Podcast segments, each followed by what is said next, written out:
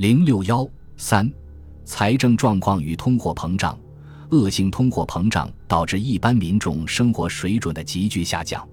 法币购买力指数从战争结束时的零点二八九下降到一九四七年三月的零点零零八九，即下降到战争结束时的三十分之一。因此，尽管以货币数量计算的收入在增长，但实际收入水平仍在下降。虽然实行了根据生活指数发放薪金的方法，并按时调整生活指数，但仍赶不上物价的上涨。仅从物价指数与生活费指数的关系看，一九四五年九月，上海物价指数为战前的三百四十六倍，生活费指数为二百九十九倍。此后，物价指数与生活费指数互有涨落，互有高低。而自一九四七年五月以后，直到一九四九年五月。物价指数始终高于生活费指数，在物价指数高于生活费指数的情况下，工薪阶层的收入绝对下降；而在物价指数低于生活费指数的情况下，因为指数编制的滞后效应以及编制时的操作，因此以实物计算的收入仍在下降。另据统计，上海生活费指数与物价指数之比，如以1937年为一，则1945年8月为0.68。一九四七年十二月又降至零点四九，表明即使按指数计算，生活水平也至少下降一半以上。而这种下降在社会各阶层中的表现不一，受影响最大的是所谓公教人员，即各级政府公务员、事业单位职员和大中小学校教师。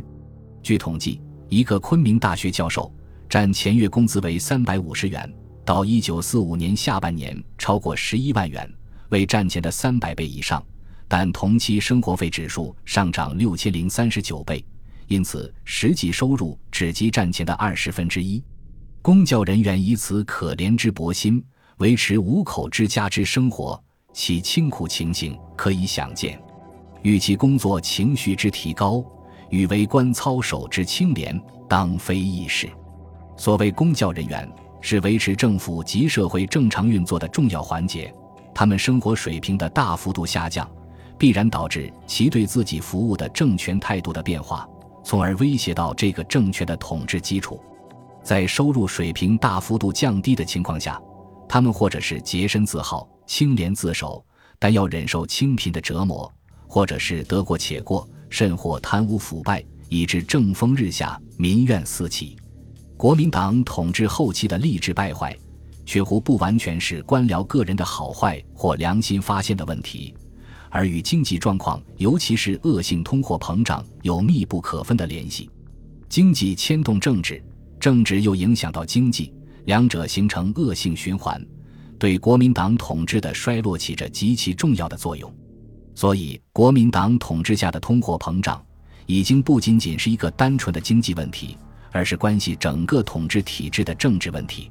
国民党对于通货膨胀导致民心涣散的严重性，并非不知。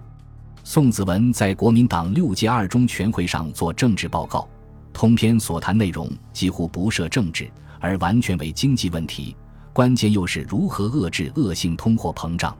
他认为目前的经济状况可以说人人都不满意，这是势所必然的。并将其原因归结为抗战带来的收支不平衡，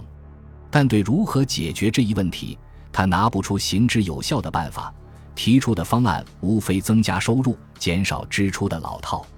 谁都知道，平衡预算的关键是减少军费支出，但战后政府军费支出不减反增，根本原因是内战支出成为预算无底洞。宋子文知道军费必须裁减。但又承认，这还需要相当时期方能成就。实际上，